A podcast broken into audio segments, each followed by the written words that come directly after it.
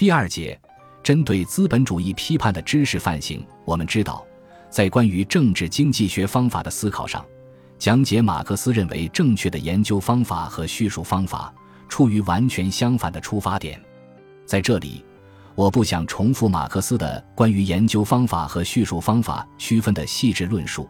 但大体的思维过程，则是从关于整体的一个混沌的表象到一个具有许多规定和关系的丰富的总体的过程，与理解实在的过程是同一的。从马克思的观点看，人不能直接的认识整体，尽管整体作为表象给予他的意识。换言之，全部事实的堆积并不等于对实在的认识，堆砌起来的全部事实在性质上也不能看作是总体。人直接达到的是混沌不透明的整体，为了认识和理解这个整体，就必须将其定义为关系。马克思举例说，最简单的经济范畴，如交换价值，是以人口及在一定关系中进行生产的人口为前提的，也是以某种家庭、公社或国家等为前提的。交换价值只能作为一个具体的、生动的既定整体的抽象的单方面的关系而存在。相反，作为范畴，交换价值却有一种洪水期前的存在。马克思这些深度的区分，不过是表明，历史上先于资本主义出现的一些个别要素，不依赖于资本主义而存在。与资本主义相比，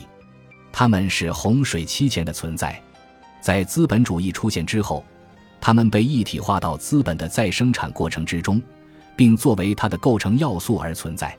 但是，关系不是物体的属性，关系是属于整体的。通过关系，整体经历了质的改造和变化。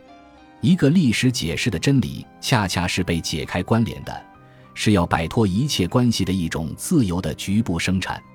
这里，我们或许可以认为，马克思的方法是以完整的整体决定而告终的。作为奠基的整体的非整体性，一个处在形成过程中的整体而成为关系。在这方面。如巴丢所认为的，由于不能把一个存在整体的放在一个环境里，所以一旦被承认，就必须证明它非整体的多元存在，就是说，与另一个特殊存在相关的多元存在。这个特殊存在决定着在那里中的那里的存在。我们也要以这个视角来警觉地阅读马克思所理解的资本主义社会总体。因此，再也没有比这更清楚的了。如果一个体系，也就是一个世界的存在的话，那么资本主义也只是在今天才从世界的小小角落勉强达到地球的边缘，并包括了整个人类。在这种意义上，马克思对资本主义批判之著述中存在的前后不一致或相互矛盾的表述也是正常的，这都源于研究方法和叙述方法之间的矛盾。值得注意的是，在讲解马克思时。对研究方法和叙述方法不加区分，或者其中的矛盾被掩盖着，成了理解的谬误的根本。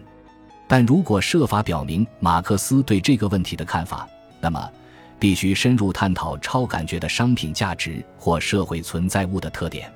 简言之，描述出被历史时间和不可见性所支配的马克思对资本主义批判的知识范型本身。本集播放完毕。感谢您的收听，喜欢请订阅加关注，主页有更多精彩内容。